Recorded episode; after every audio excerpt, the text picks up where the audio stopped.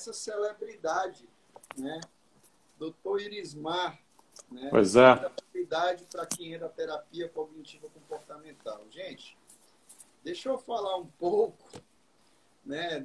Desse, vocês terem ideia dessa, desse cara que está aqui sendo, né? Estou até nervoso, tá? Vou gaguejar e tudo. Tem todo o direito. A gente encontra um ídolo assim, é, é brabo.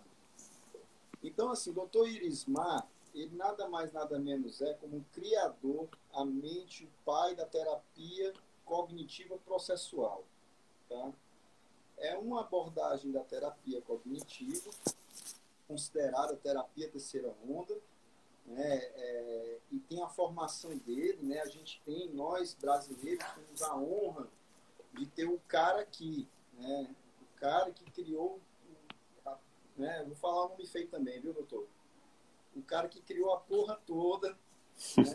tá aqui com a gente, tá? E ele tá, ele faz as formações, né? É, o livro dele é fantástico. Eu acho que todo terapeuta cognitivo comportamental tem que ter, tem que ter essa visão dele. Eu não vou mentir que eu já, eu já vi vários, eu, eu eu fui assim no YouTube procurando, procurando, aí comecei a ver várias palestras né, do Dr. Irismar. Então, assim, eu sou meu tiete, então eu vou. É, eu já sei de, de, da, da influência de Kafka, né, do livro, mas eu, como a gente está aqui apresentando, tem muita gente aqui que é psicólogo, né? Tietes, né? Tem alunos, né? Ciro Memória está aqui nos vendo, né? Foi um aluno seu, tem a Gabriela também, que foi aluna sua.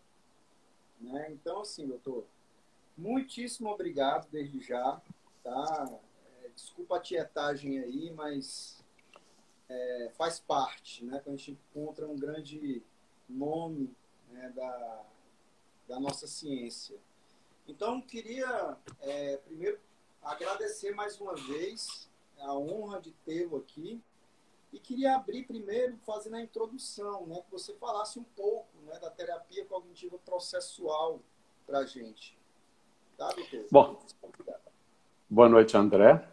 É com prazer que eu aceito esse convite e, claro, é com prazer, inclusive, que eu ouço o nome do meu amigo Ciro Memória, que, inclusive, já esteve aqui em Salvador, no momento em que nós estávamos iniciando a formação em terapia cognitiva processual, então Ciro foi um dos primeiros a aderir a essa, a essa abordagem, mas é, primeiro eu tenho de dizer, André, que a terapia cognitiva processual ela é 100% terapia cognitiva de Beck, certo?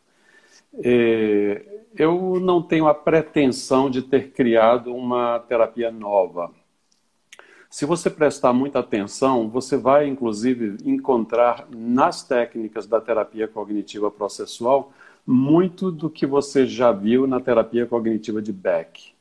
Então alguém pode me perguntar, mas em, em que que os esquemáticos, as exato, exato. E aí, claro, e alguém pode exatamente perguntar, mas o que que difere?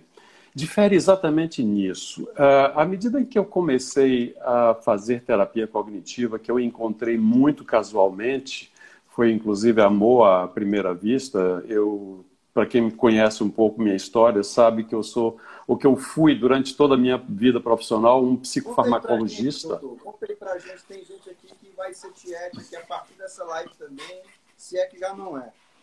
Tá certo. Então, veja bem, a minha formação em psiquiatria ela começou nos, nos anos 80 na França e naquele momento eu queria ser psicanalista e inclusive eu já tinha começado a fazer uma formação em psicanálise aqui na Bahia com o grupo lacaniano.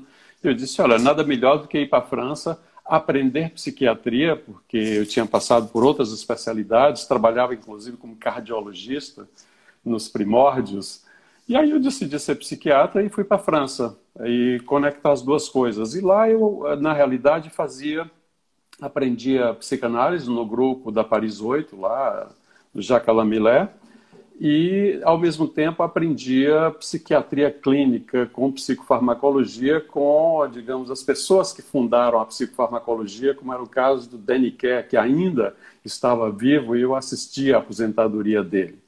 Eu fiquei cinco anos na França e voltei para o Brasil, mas nesse ínterim eu abandonei a psicanálise, não por qualquer crítica naquele momento, mas simplesmente porque eu achava que eu não poderia fazer bem as duas coisas.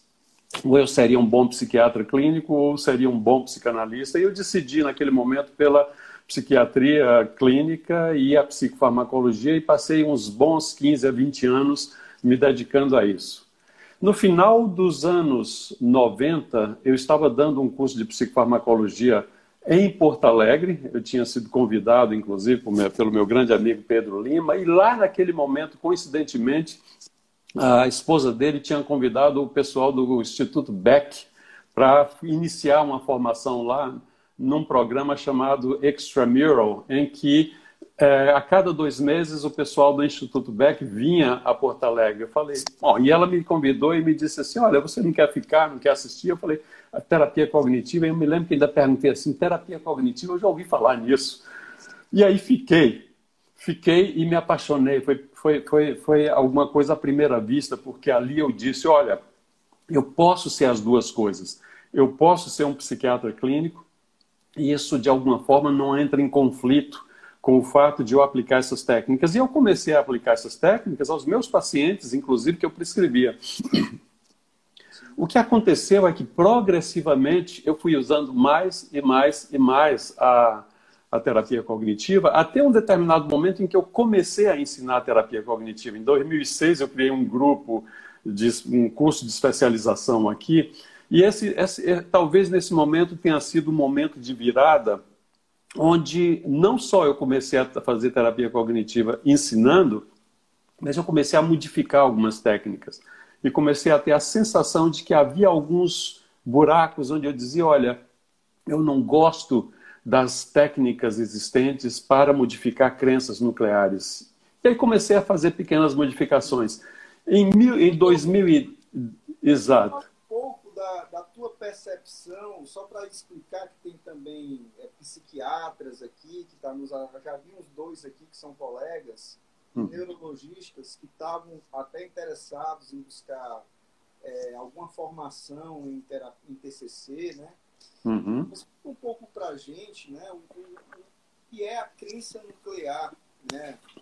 É, para essas pessoas que não sabem na, na terapia cognitiva, inclusive terapia cognitiva padrão, a nossa mente ela é dividida em três níveis de percepção. Então nós temos um primeiro nível e ali é onde tem esses pensamentos mais superficiais do tipo, olha, eu estou fazendo alguma coisa aqui, como fazendo essa live, e de repente disso eu posso ter um pensamento qualquer dizendo, olha, eu acho que eu não vou conseguir fazer isso, eu não vou conseguir chegar ao fim. Não é o caso agora. Mas isso, em princípio, eu não escolho esse pensamento. Ele sempre vem, é, vem quer queira ou quer não, e eu posso ficar imediatamente é, ansioso por isso. Então, eu estou falando de pensamentos automáticos, que, inclusive, algumas vezes eles podem ter um certo nível de distorção.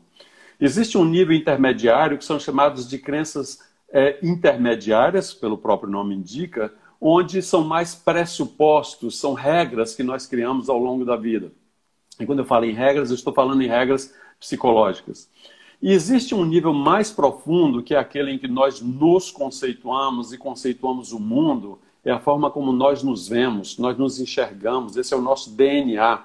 Então eu posso, por exemplo, ter uma uh, crença nuclear de que eu sou uma pessoa bem-sucedida, eu sou, que seria uma, crença, eu diria, funcional, se isso for verdade, mas eu posso ter crenças negativas e disfuncionais, onde eu posso me ver como um fracasso ou como incompetente, quer isso seja verdade ou não. E o fato de eu me ver como um fracasso profundamente, isso determina muita coisa em minha vida. E a terapia cognitiva, de alguma forma, ela lida modificando e corrigindo essas percepções, tanto no primeiro nível, pensamentos automáticos, no segundo nível, que são os pressupostos subjacentes e regras, e no terceiro nível, as crenças nucleares. Então, um, um, dos preceitos da terapia cognitiva é que se a gente quiser modificar as coisas de uma forma mais definitiva e mais consistente, seria interessante que a gente modificasse um pouco mais em profundidade, no caso, as crenças nucleares. Sim. E aí, doutor, você estava falando, eu lhe atrapalhei, perdão, tá? Você estava falando que estava encontrando uma certa dificuldade com a técnica existente de trabalhar na modificação dessas crenças nucleares. Foi aí então que eu comecei a fazer algo que era mais ou menos o meu jeito de modificar a crença. Então eu criei um, um, um registro de pensamento e nesse registro de pensamento ele não tinha grandes novidades. Eu apenas tinha lido no livro do Freeman que, infelizmente, nós tivemos a péssima notícia de que ele faleceu ontem. Ele é um gigante da, da terapia cognitiva, o Arthur Friedman, e realmente é uma grande perda para nós. Ele faleceu ontem, não só de um câncer, mas dessa, digamos, dessa tragédia que nós estamos vivendo agora da Covid, na realidade, que o pegou também e o matou. Então, eh, eu tinha visto no livro do Freeman que se a gente fizesse inversão de sentenças quando tinha a conjunção mas, que a gente poderia modificar o sentido. Isso já era razoavelmente conhecido. E ele também tinha uma técnica que, ele chamava de técnica do advogado de defesa. Mas isso era uma coisa razoavelmente, digamos assim, pouco explorado. Foi aí então que um dia eu, passando pela, por uma livraria antiga, a Civilização, eu tive aquela ideia tipo Eureka de que eu poderia utilizar essas técnicas, colocar num sistema mais complexo jurídico, justamente a, a, influenciado pela minha leitura que eu tinha feito do, do processo de Kafka, e a partir daí começou todo esse movimento em torno dessa técnica que acabou se transformando na terapia cognitiva processual. Então é bom lembrar que as pessoas que me conheceram naquela época só conhecia a técnica, o processo. Ainda não era terapia cognitiva processual. Mas isso foi crescendo e, inclusive, na medida em que eu criei um diagrama de conceituação próprio, não é isso? Em que organizava essas coisas, tornando mais didático, tornando mais fácil para o paciente, tornando mais estruturado para o terapeuta. Então, uh, nasceu então a terapia cognitiva processual, que apesar dos princípios serem exatamente os mesmos da terapia cognitiva de Beck, ela organiza em técnicas uh, diferentes, ou seja, ela modifica, reestrutura uh, e integra determinadas técnicas, e elas acabam sendo diferentes.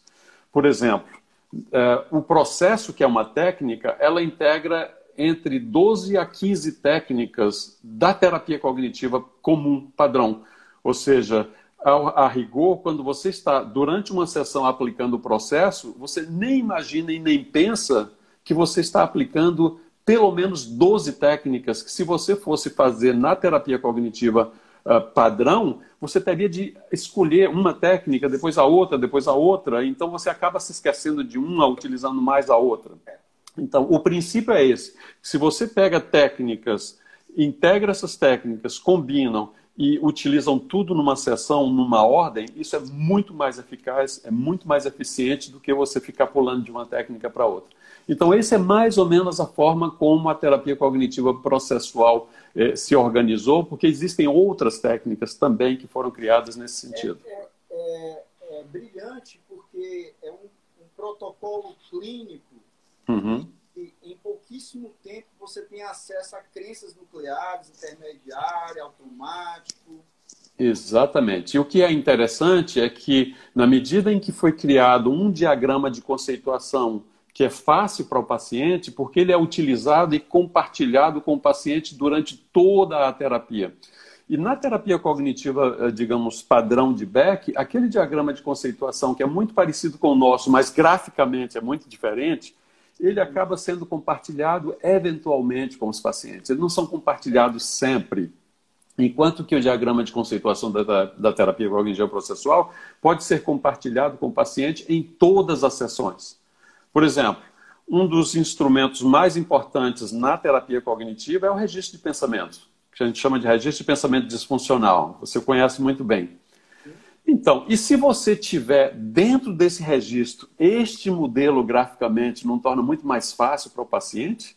Ou seja, o paciente tem graficamente o modelo, ou seja, você tem ali comportamento com um quadro, eh, digamos assim, setas indicando o que é cada um, com, uh, acontecimento ou situação, pensamento automático, situ, eh, eh, a emoção e comportamento, na medida em que você tem isso dentro do próprio registro e as perguntas feitas ali, fica muito mais fácil para o paciente. Então, os pacientes realmente aderem a esse registro de pensamento como tarefa de casa muito mais facilmente do que você tendo aquelas colunas em que, de alguma forma, explica, mas não explica de forma tão clara o que o paciente deve fazer. Doutor Irismar, é, você falou né, que teve esse insight com o livro do Kafka também, né? Uhum. As entrevistas que o senhor dá é, para falar da, da do insight, da grande sacada da, da, da TCP. Me fala um pouco, né? Só para a gente, quem não leu também o livro Processo de Kafka, né? Porque ele me inspirou. Veja, Kafka é um escritor muito hermético. Ler Kafka dá margem a uma quantidade de interpretações muito grande. Então, quem não leu Kafka pode até ter, eventualmente, visto dois, dois filmes que foram feitos exatamente com esse título, Processo. Então, um muito famoso, inclusive, é do Orson Welles, um cineasta extremamente conhecido daí, algumas décadas atrás, então os jovens não o conhecem, mas ele tem uma interpretação diferente do próximo uh, filme que foi feito na década de 70. Então, a interpretação é essa, ou seja, o que, que ocorre no livro O Processo? Um indivíduo é detido uh, pelas forças da lei, ou seja, ele é preso uh, e, e, e, digamos assim, acusado de um crime uh, a respeito do qual ele jamais soube, ou seja, ele nunca soube do que, que ele era de fato acusado. E ao longo do livro, esse indivíduo perambula, ou seja, ele está preso, mas não está preso, porque ele pode ir onde ele quer, ele pode perambular pelas instâncias da lei, ele pode ir para o banco onde ele trabalha, ele pode ir para a igreja, e, no final das contas, o que ele está procurando é justamente essa acusação que ele não conhecia. Ora, eu raciocinei que essa é uma espécie de autoacusação e que essa autoacusação já existia na terapia cognitiva e que equivalia exatamente à nossa crença nuclear. Exatamente. E se nós, então, tomamos essa metáfora, a metáfora da lei, e tomamos essa acusação como uma acusação que de fato nós não conhecemos, mas que nós podemos conhecer se nós fizermos a investigação correta e as respostas corretas, então a gente deixaria de se autoacusar e eventualmente se autocondenar no final, que é o que ocorre com o personagem de Kafka. No final das contas, ele é executado no final do livro sem jamais saber do que, que ele é acusado. Mas a minha interpretação é que ele próprio, de alguma forma, deixou de. Ele impediu, ou seja, é como se de alguma forma ele tivesse boicotado essa consciência, porque tem um determinado momento do livro em que o juiz diz para ele que ele, na realidade, não tinha consciência do inquérito e de quão importante era o inquérito, e ele, de uma forma muito mal criada, diz para o juiz: seus patifes fiquem com seus inquéritos e sai.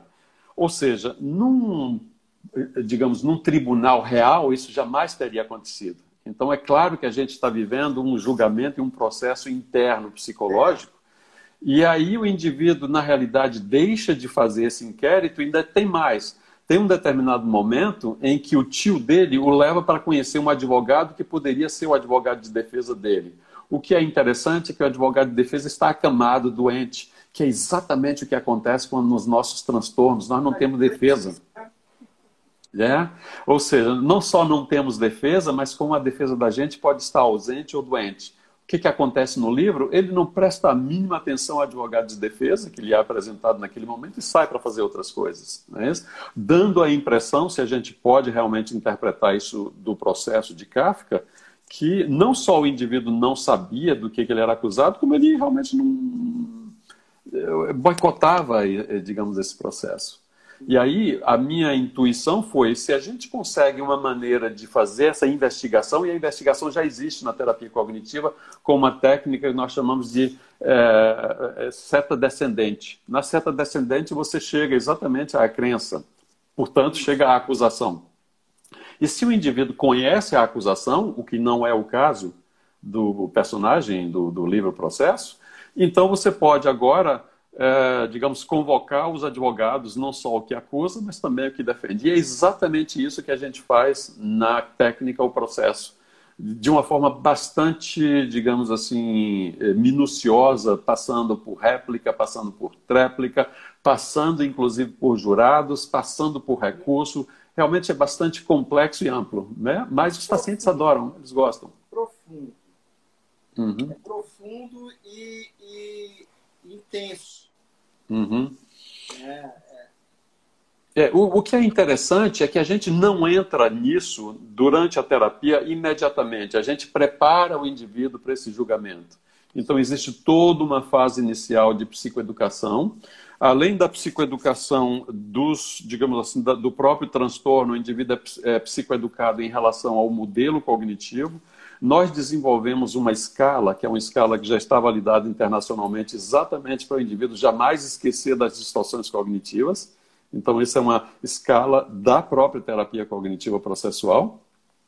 A partir desse momento, o indivíduo realmente ele, ele aprende a lidar com as distorções, ele não se esquece, e quando chega no processo, os jurados que vão, eh, de alguma forma, definir se ele é culpado ou não daquele crime, que é a crença nuclear, de um modo geral, vê as distorções apenas nas acusações, na promotoria, e não vê distorções na, na defesa, porque a defesa traz fatos, a, defesa traz de fato evidências. É muito interessante esse, esse processo que a gente faz, tanto o processo como técnica, como o processo inteiro, né?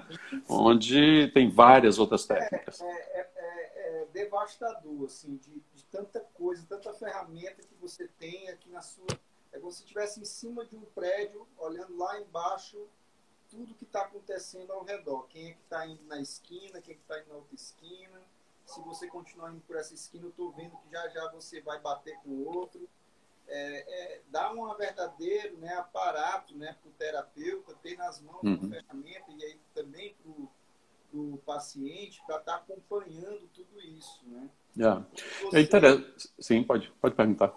Não, quando você dá ao, ao, ao paciente as ferramentas para informar através de uma psicoeducação, né, é, o que vai acontecer com ele se ele seguir nessas distorções, nessas crenças, para ele participar e ver. Né? Eu acho que quando você mostra para ele o caminho que ele está trilhando naquela esquina, né, e que se ele continuar naquela esquina, eu tô aqui, está olhando, ó, tô vendo que se tu continuar, tu vai bater aqui. Uhum. Né? E essa batida aqui te faz mal. Isso dá ao, ao, paciente, né, que a gente chama daquela prevenção de recaídas, né? Exatamente, é, exatamente. Para isso e que ele, quando ele entra nessa zona de risco, ele se lembra. Uhum, uhum. Lembra a gente pessoa de todo o mapeamento. É, o que é interessante, André, é que não é só isso. E tudo isso é mensurável. Então, eu falei dessa escala que mede as distorções cognitivas, inclusive com scores, e o indivíduo realmente percebe da, ao longo da terapia que ele faz menos e menos, progressivamente, menos distorções cognitivas. Sim. E o que é interessante é que nós temos uma outra escala que, inclusive, mensura as crenças nucleares. Então, na realidade, o indivíduo chega com, na, na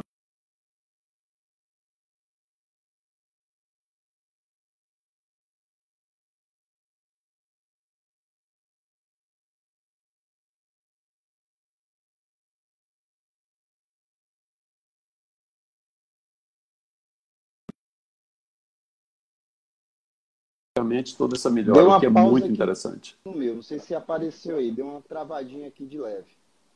Então, uh, você... Comigo, doutor. E você escutou até onde? Não, escutei, deu só uma pausezinha de leve. Pode continuar. Não, na realidade eu expliquei exatamente isso, que o paciente não só ele percebe a melhora na medida em que ele começa a distorcer menos, que ele começa Sim. a modificar, a, digamos, essas cognições, mas ele também vê isso numericamente na, de forma gráfica, sim, o que é muito sim, interessante. Sim. Uhum. Doutor, é, tem muita gente aqui perguntando, aqui na caixinha de perguntas, né? É, se a TCP ela é aplicada, como é que ela é aplicada na clínica, né? Se ela é aplicada para pacientes de vários tipos, né? É, desde os transtornos de personalidade, transtornos de humor, transtorno de ansiedade. Tem alguma limitação para TCP? A limitação para TCP é a mesma limitação para terapia cognitiva padrão do Beck. Então, o que, que nós temos até agora? Nós temos não só a observação clínica, mas nós temos ensaios clínicos, nós temos estudos. Quais são os estudos que nós já fizemos, inclusive já publicados em revistas internacionais? Ou seja, já existe uma comprovada ação da terapia cognitiva processual comparada a outros na fobia social, no transtorno de estresse pós-traumático, na depressão.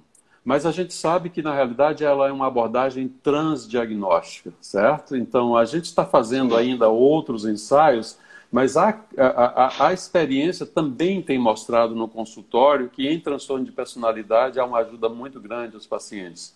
Eu poderia mesmo dizer que a terapia cognitiva processual ela foi criada com pelo menos duas ou três pacientes que tinham transtorno de personalidade borderline que me borderline. ajudaram e que me ajudaram de alguma forma. Então, grande parte, às vezes, dos cursos presenciais eu apresento paciente real, inclusive, e mostro as sessões com paciente, inclusive, com transtorno de personalidade borderline. Então, alguns exemplos de pacientes que melhoraram muito uhum. né, com, com, com, com a TCP.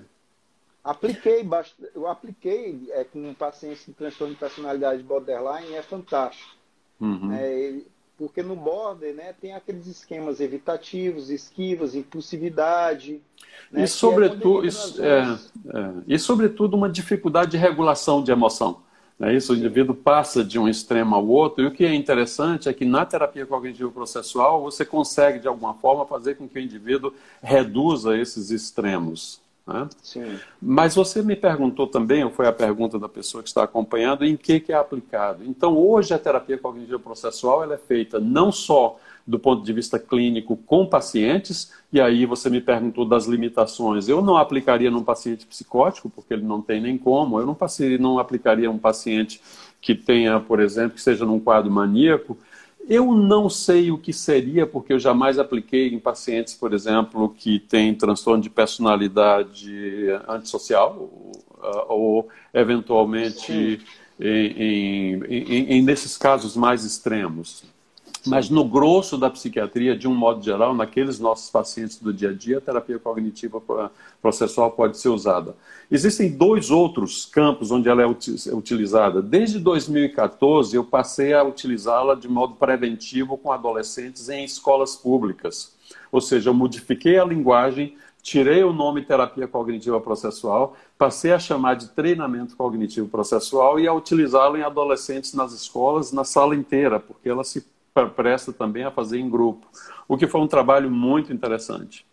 E Fala mais um recente... trabalho, doutor, para gente. O que é interessante nesse trabalho, é, tem uma historinha que realmente ela é muito interessante ser contada, porque a minha filha, que é médica e mora no Canadá, um, um dos, uma das minhas filhas, eu tenho duas filhas e dois filhos.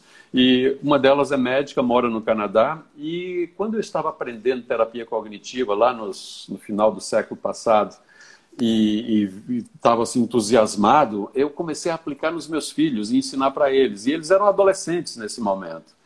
E o que é interessante é que Quase determinado... um Freud. o que foi interessante é que, em determinado momento, minha filha, que já estava fazendo residência médica em São Paulo, e eu a visitava sempre, e um dia nós estávamos sentados no aeroporto, em Guarulhos, e de repente ela olhou para mim e disse: Pai, você se lembra daquele tempo que você estava aprendendo terapia cognitiva e ficava ensinando aquelas coisas de distorções, mandava a gente olhar nos, nos gibis, não sei se vocês chamam gibis ainda, mas aquelas revistinhas e pedia para a gente tirar figurinha para representar as distorções. Eu falei, me lembro, minha filha. Ah, e ela disse assim, pai, ah, é, aquilo foi muito importante para mim. Você sabe que eu nunca esqueci e eu ainda uso até hoje. E aí ela disse uma frase de efeito que realmente foi extremamente importante, que modificou, inclusive, o curso da terapia cognitiva processual, foi essas coisas deviam ser ensinadas na escola. Uh, a partir desse momento eu fiquei com aquela frase na cabeça. E em 2014 me surgiu uma, ah, uma pós-graduanda, ou uma candidata pós-graduanda ao doutorado, que era, além de pedagoga, ela tinha feito realmente uma graduação nesse sentido, ela também tinha concluído uma graduação em psicologia. E aí tinha terminado o mestrado e disse: Olha, eu quero ser sua aluna. Eu falei: Talvez eu tenha um projeto para você. E aí nós fomos para a escola. Foi muito interessante porque a partir uhum. desse momento nós começamos a adaptar essa linguagem, que é uma linguagem um pouco sisuda, etc., do consultório, para uma coisa mais lúdica. E a partir desse momento passou a ser utilizada com adolescentes. Nós estamos fazendo ainda os trabalhos, né? Uh, um dos trabalhos que nós fizemos mostrou no semestre, em turma inteira, que a ansiedade se reduz não mostrou que reduzisse sintomas depressivos, mas era o esperado, porque afinal de contas eles não estão deprimidos. Né? Afinal de contas eles. Então, o fato de ter demonstrado uma certa redução do nível de ansiedade já foi uh, interessante em relação ao grupo controle. Sim. Doutor, aqui está cheio de tiete, certo? Tem. Uhum. Até minha mãe está nos vendo aqui, a doutora Elismar. É parecido com o seu nome, Irismar. O nome dela é Elismar, tá? Certo. É, Algumas tá, pessoas tá me chamam assim também. e aqui muita gente, isso aqui eu vou deixar até um pouco mais, é, focar mais no final, mas já tem muita gente perguntando aqui se existe formação online, uhum. tá? E como é que faz para ter a formação da terapia processual, cognitivo processual online, uhum. né? É, e acesso a materiais, né? Artigos, materiais. Ok. Certo. Veja bem, se você quiser saber sobre a terapia cognitiva e se informar, existem vários capítulos de livro, mas o mais importante é que existem livros publicados. Então, apesar desses livros terem sido publicados mais no exterior, porque realmente foi uma abordagem que acabou se expandindo, mas, por exemplo, o Manual da Terapia Cognitiva Processual, ele já está traduzido em português pela ArtMed também. Então você Sim. pode, atualmente, inclusive, parece que está esgotado já a segunda reimpressão, mas você já consegue ainda no formato de e-book. Uh, o, o, fato é que nós temos uma formação há muito tempo. Nos últimos anos, talvez eu estivesse até prevendo essa pandemia, nos últimos anos eu só tenho feito uh, formação online. Né? Foi muito interessante e eu resistia muito isso porque meu curso ele é extremamente eu prático. Lembro, eu lembro. Exato. Eu pensei, não, só vou se for ir presencial. Exatamente.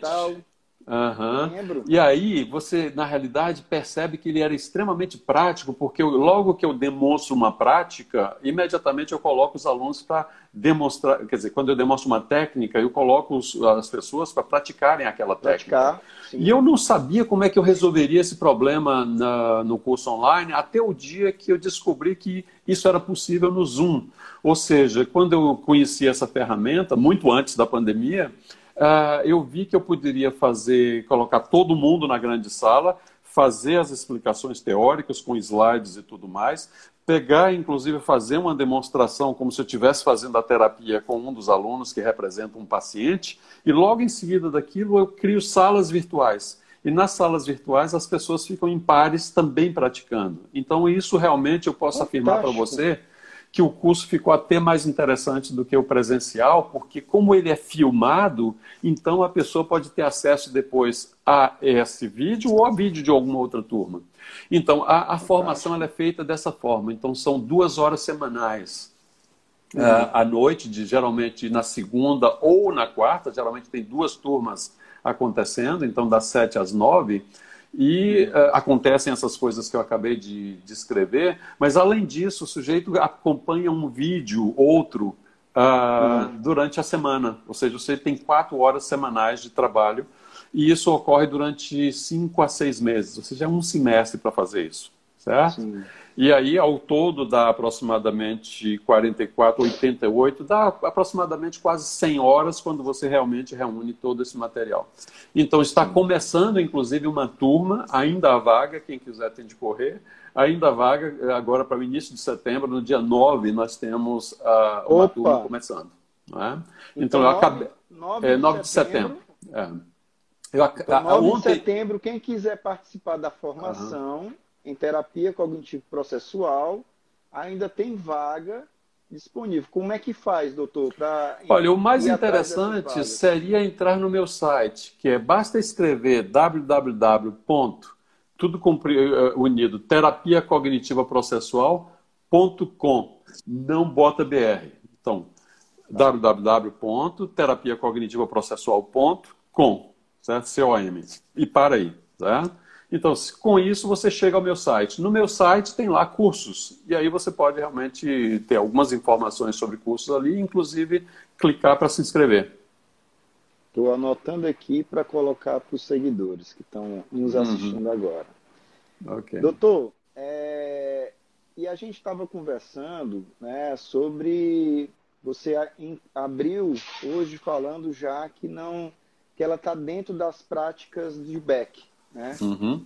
E é um cara que você já teve a, algumas oportunidades, se não várias, de ter é, bater um papo com ele, conversar com ele. Como é que foi como é que, como é que ele recebeu também? Eu tenho certeza que você bateu um papo com ele sobre da DCP. Como com é certeza. Com certeza. Existe inclusive um, um, digamos, um episódio muito interessante, porque quando eu estava criando a técnica, o processo, eu já tinha feito a formação lá.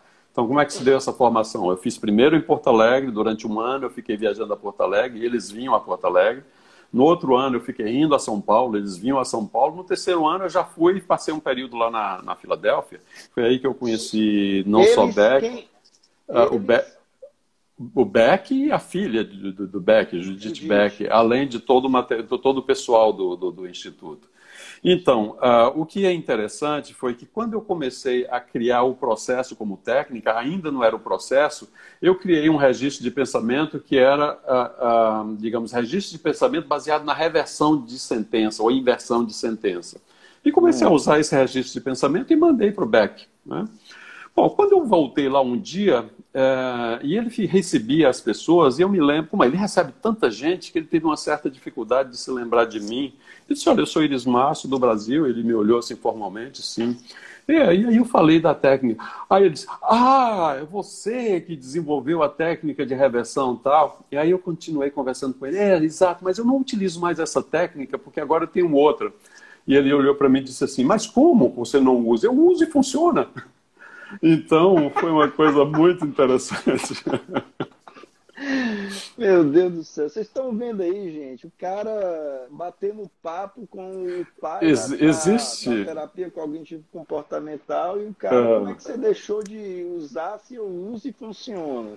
Pois é, existe uma outra história, se você quiser ouvir, que é muito engraçada e interessante também, foi quando eu desenvolvi aquele questionário que mede a intensidade das distorções cognitivas, que se chama CD-Quest, na realidade tinha sido o Dr. Beck que tinha me, de alguma forma, estimulado sem que ele soubesse, porque ele tinha encaminhado uma vez um e-mail ao grupo que nós pertencemos, da academia, e todo esse pessoal realmente, Beck, Judith Beck, Freeman, esse pessoal todo, realmente se comunica de vez em quando. E ele mandou um e-mail perguntando se alguém conhecia alguma escala que medisse a, as, as distorções cognitivas. E ninguém respondeu. É, e eu pensei assim, olha, se ninguém respondeu, provavelmente que não existe. E nada impede a gente de desenvolver um. E aí eu fiz um registro, quer dizer, uma escala muito tosca, muito primitiva. Eu botava o nome das distorções, a frequência e os scores. E mandei para o Beck e perguntei se de alguma forma a gente poderia trabalhar com isso. A reação do Beck nesse momento, que aí já é uma interpretação minha, não foi uma reação, digamos assim, muito receptiva. E é, eu, eu costumo contar isso dizendo assim, como se um pai batesse nas costas do filho e dissesse: Vá, meu filho, você tem futuro. Você. Ou seja, na realidade, ele não deu nenhuma importância à, à minha escala. Muito interessante foi que eu continuei a usar essa escala e um belo dia eu fui convidado para um evento em Vancouver, no Canadá, e eu conheci lá uma escala que se chama Grid Ham-D, que é uma espécie de, uh, de grade estruturada para utilizar a escala de Hamilton para depressão. E o que é interessante é que ela utiliza nesse formato em que tem as linhas que medem a frequência e as colunas que medem a intensidade. E aí eu disse, eureka, a minha escala de, de distorções cognitivas pode ser assim. E aí, por exemplo, eu me lembro que o voo durou durante cinco horas de Vancouver para Toronto. E aí, quando chegou em Toronto, a escala já estava feita. Uh, e aí eu comecei a usar nesse formato. É interessante é que essa escala começou realmente a ser solicitada por aí. Nós publicamos, ela foi validada em inglês por um grupo americano, foi validada na Austrália, foi validada já na Turquia. Eu recebo sempre, de alguma forma, solicitação para, digamos, pessoas por aí traduzirem a escala. Mas o que me deixou mais orgulhoso e mais feliz foi quando o próprio Beck me, me escreveu um e-mail solicitando o CD Quest. Eu falei, bom, então. ah, meu Deus do céu. Beck dissesse só assim para mim, ó, só levantasse o dedinho aqui para mim já tava a vida já tinha ganho, já era sucesso para mim. e no é. caso o cara solicitou aí, uhum. enfim, tá atuante ainda, né? Ele. Olha, ah, ele velho, já está com 98 anos. Então, Sim. ele ainda aparece. Vai... Claro, a, a pandemia mudou tudo, mas até antes da pandemia ele ainda se apresentava lá para as pessoas que estão em formação. Eh, geralmente era às quartas-feiras e provavelmente uhum. a coisa muda completamente de figura. Então, possivelmente, claro, uma pessoa que está com 98 anos, a gente não espera que ele tenha tantos Sim. anos de vida mais, Sim. principalmente partindo do princípio de que ele tem alguns problemas de saúde. Então, uhum. tudo isso é uma pena muito grande, né? E tem o, o, o, o Robert Larry, né? Que também é um, um grande... Eu vejo todo... Quando você coloca Doutor Irismar, tem é, é inundado, né? Doutor Irismar e Larry. É, vários eventos com vocês dois, né? É, Como é que é? Vocês são muito parceiros, trocam muita figurinha? Olha, eu diria que no início houve um certo embate, é, eu diria inclusive meio estranho. O que eu li estranhou uh, aquela coisa de processo e tudo mais e tal, e parece que ele não gostou muito porque ele achou que era alguma coisa que ele já tinha feito, até o dia que eu o convenci de que o que eu tinha feito era muito mais sofisticado e que, que era muito mais e aí ele se convenceu, e quando ele se convenceu, a gente começou a, a amizade, inclusive ele próprio me convidando para fazer um dia um workshop no instituto dele lá em Nova York, foi fantástico. E a partir uhum. disso aí realmente começou uma amizade. Recentemente nós fizemos um evento em São Paulo, que a Beatriz Neufeld organizou como um encontro de mestres, então fomos nós dois. Foi exatamente o limite da, da pandemia, né? Quando eu voltei, eu já voltei para ficar em quarentena, e estou em quarentena desde 14 de março até agora. Tem que ficar, tem que ficar. Pois é, pois é. Doutor, é, então a, a, a, TCP ela sai trabalhando todas as camadas né, da Exatamente. mente humana, né? desde a, dos pensamentos automáticos, as crenças intermediárias e as nucleares. Né? Exatamente. É, com, quais os resultados que a TCP ela já, já você já acha que ela já se pressupõe a fazer uma modificada, né, uma reestruturada. Ela está Olha, reestruturando de cima para baixo ou de baixo para cima? O que é interessante é que ela é muito flexível. Vai depender do paciente, do transtorno. O que é interessante nisso tudo é que, apesar dela ser manualizada, ou seja, ela tem um manual com uma sequência, mas isso, essa sequência, a gente realmente só faz assim hum. nos estudos clínicos. No consultório, ela é muito mais flexível. Então, por exemplo, se me chega um paciente com depressão de leve a moderada e tal, eu, se chega um paciente com depressão mais grave, eu faço uma coisa da terapia padrão, que é a ativação comportamental, e não, não inicio imediatamente com reestruturação cognitiva. Mas no paciente deprimido, a gente começa com o primeiro nível, porque é muito importante a gente trabalhar com as distorções. Com alguns transtornos de uh, ansiedade, eu não começo no primeiro nível. Eu começo no segundo não? nível? Não. Não. Eu posso eventualmente ir para o primeiro nível depois, mas é muito importante que a gente realmente comece com determinados, digamos, experimentos comportamentais, porque se você realmente prestar atenção do ponto de vista teórico, o primeiro nível é bastante cognitivo. O é. terceiro nível é bastante cognitivo com as crenças nucleares. Mas o segundo Isso. nível é mais comportamental do que cognitivo. Ou seja, hum. você não pensa em reestruturar um pressuposto sem reestruturar ou sem modificar um comportamento antes. É claro que você quer mudar o, a, a, o pressuposto, mas dificilmente você vai conseguir mudar um pressuposto sem que o indivíduo tenha, de alguma forma, testado isso com mudança de comportamento. Percebe? Fazer uma ativação então, comportamental. Exatamente. Então, às vezes eu começo já do terceiro nível, diretamente na crenças. Por exemplo, me chega um paciente que vai ficar muito pouco tempo comigo e eu tenho de usar técnicas de impacto. E como a técnica de impacto maior é justamente o processo, eu me arrisco às vezes a fazer o processo no começo. Fora isso, não. Fora isso, a gente segue toda uma sequência de psicoeducar o paciente da, do, do, no, no transtorno, nas distorções cognitivas. A gente vai passo a passo, inclusive mostrando aquelas, aquelas setas onde o indivíduo sabe, inclusive, descrever o que está acontecendo ali. É muito interessante no fim da terapia o paciente descrever para você um diagrama de conceituação e as técnicas foram, que foram utilizadas de acordo com esse diagrama de conceituação. Nesse sentido, eu não vejo acontecendo na terapia cognitiva padrão. Sim, é? sim.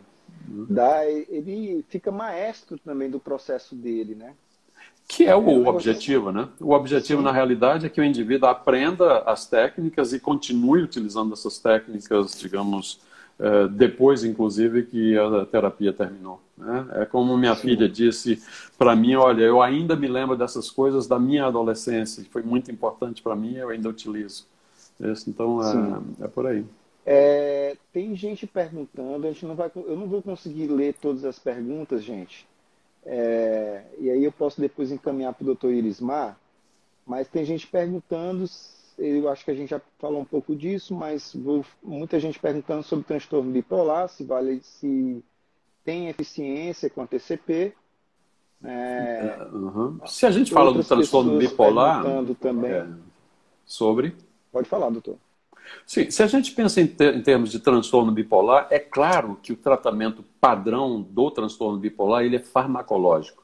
Então, o indivíduo utiliza determinados medicamentos, que inclusive a gente é, coloca no grupo dos estabilizadores do humor. Inclusive, alguns Sim. estabilizadores do humor são aquelas drogas ditas um, é, antipsicóticos atípicos, inclusive. Então, esses pacientes têm de ser tratados com esses medicamentos. Quando esse indivíduo, de alguma forma, está sob controle, um certo controle pelo menos, você pode fazer a terapia cognitiva, tanto a padrão como a terapia cognitiva processual.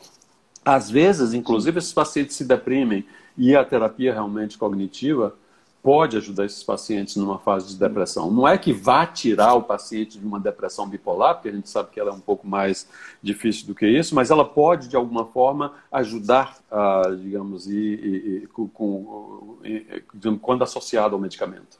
Né? Sim, E isso eu diria também, por exemplo, é, se você me pergunta, você é, utilizaria terapia cognitiva com paciente psicótico? Claro que eu utilizaria, utilizaria, não na fase psicótica, se o paciente está tomando o seu medicamento e ele pode, de alguma forma, é, passar, ou seja, ele está, de alguma forma, ah, digamos, consciente do que se passa com ele, é, em determinados momentos em que ele não está psicótico, a gente pode utilizar a terapia cognitiva Sim. processual também. Da mesma forma, e... pode utilizar a terapia cognitiva padrão. Esse aí é o brilhante, é, é, é o esquema multidisciplinar, né, doutor? Exato. entender o casamento entre a psiquiatria e a terapia.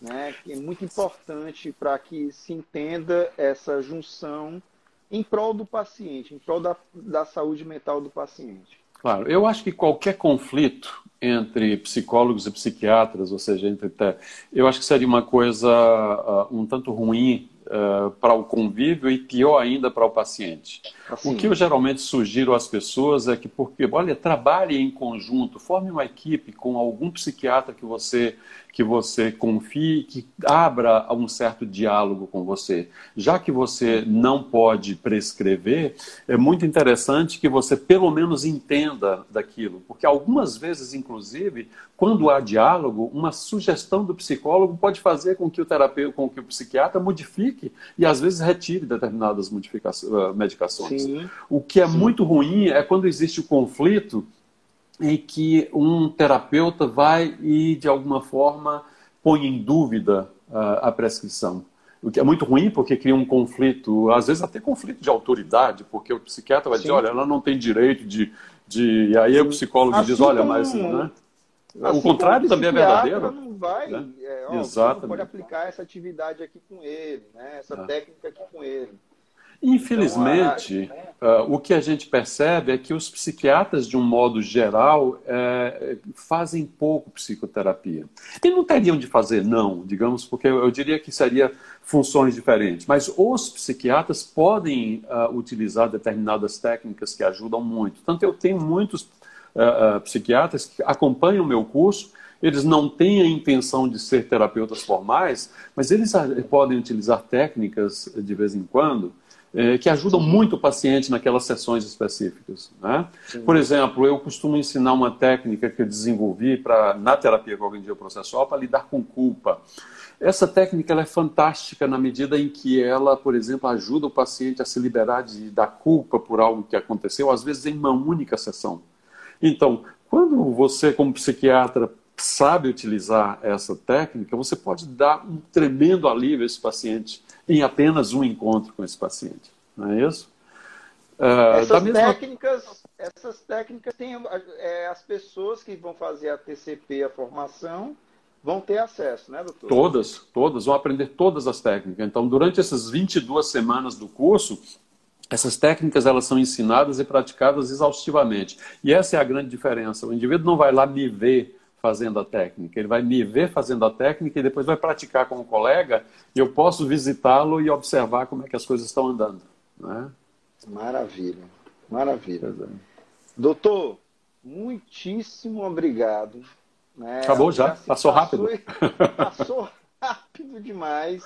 Uhum. É, é, eu queria até, é ousadia minha, mas manter esse canal aberto aqui para a gente possivelmente fazer, se o senhor me der mais uma, uma vez essa honra de tê-lo aqui, mais uma vez em uma live, né? Deixar aberto aqui. Porque, Vamos lá, daqui a algum é, tempo a gente pode a gente, fazer. Uhum.